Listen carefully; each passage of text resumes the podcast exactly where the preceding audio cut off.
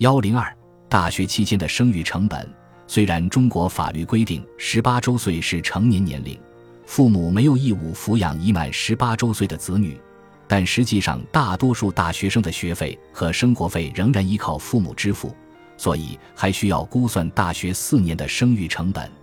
公立大学的学费随专业的不同而有所不同，一般为每学年五零零零至八零零零元。个别专业每学年八零零零至十零零零元，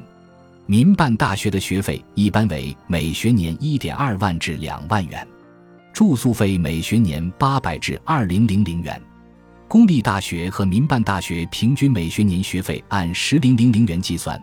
住宿费按每年一五百元计算，生活费按每年二十四零零零元计算。则大学本科期间每年的生育成本为十零零零加一五百加二四千等于三十五五百元，四年共一百四十二零零零元。按照以上方法估算，零岁至大学本科毕业的平均生育成本为六百二十七二百一十八元，即约六十二点七万元。需要说明的是，以上是每个孩子的平均生育成本。